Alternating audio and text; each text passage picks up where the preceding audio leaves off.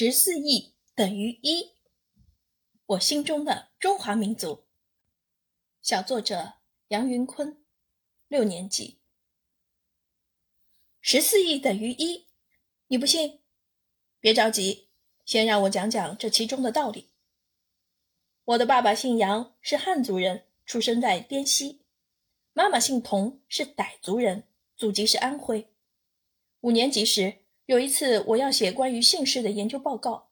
当我查阅了很多和姓氏有关的历史资料后，得知杨姓源自古时候的姬姓，这一姓氏原本出自西周王族；同姓也源于姬姓，出自黄帝之孙颛顼之子老同之祖。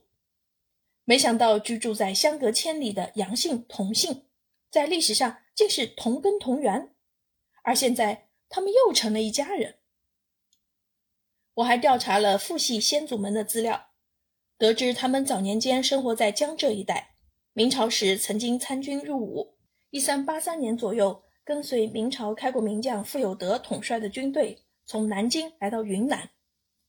打了胜仗后，先祖留在滇西一带保护百姓，与当地人民融合生活在一起。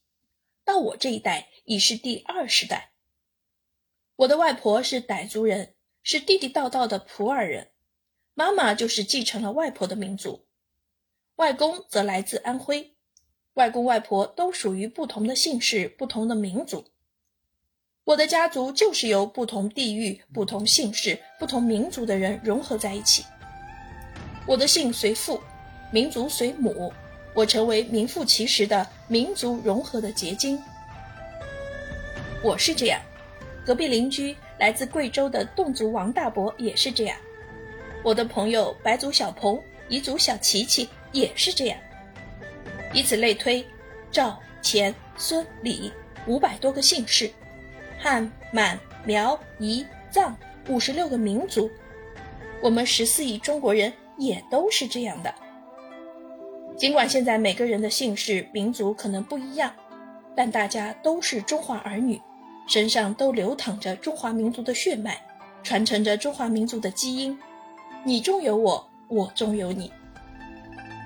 十四亿中国人就是同一民族，中华民族是一个共同体，这不就是十四亿等于一吗？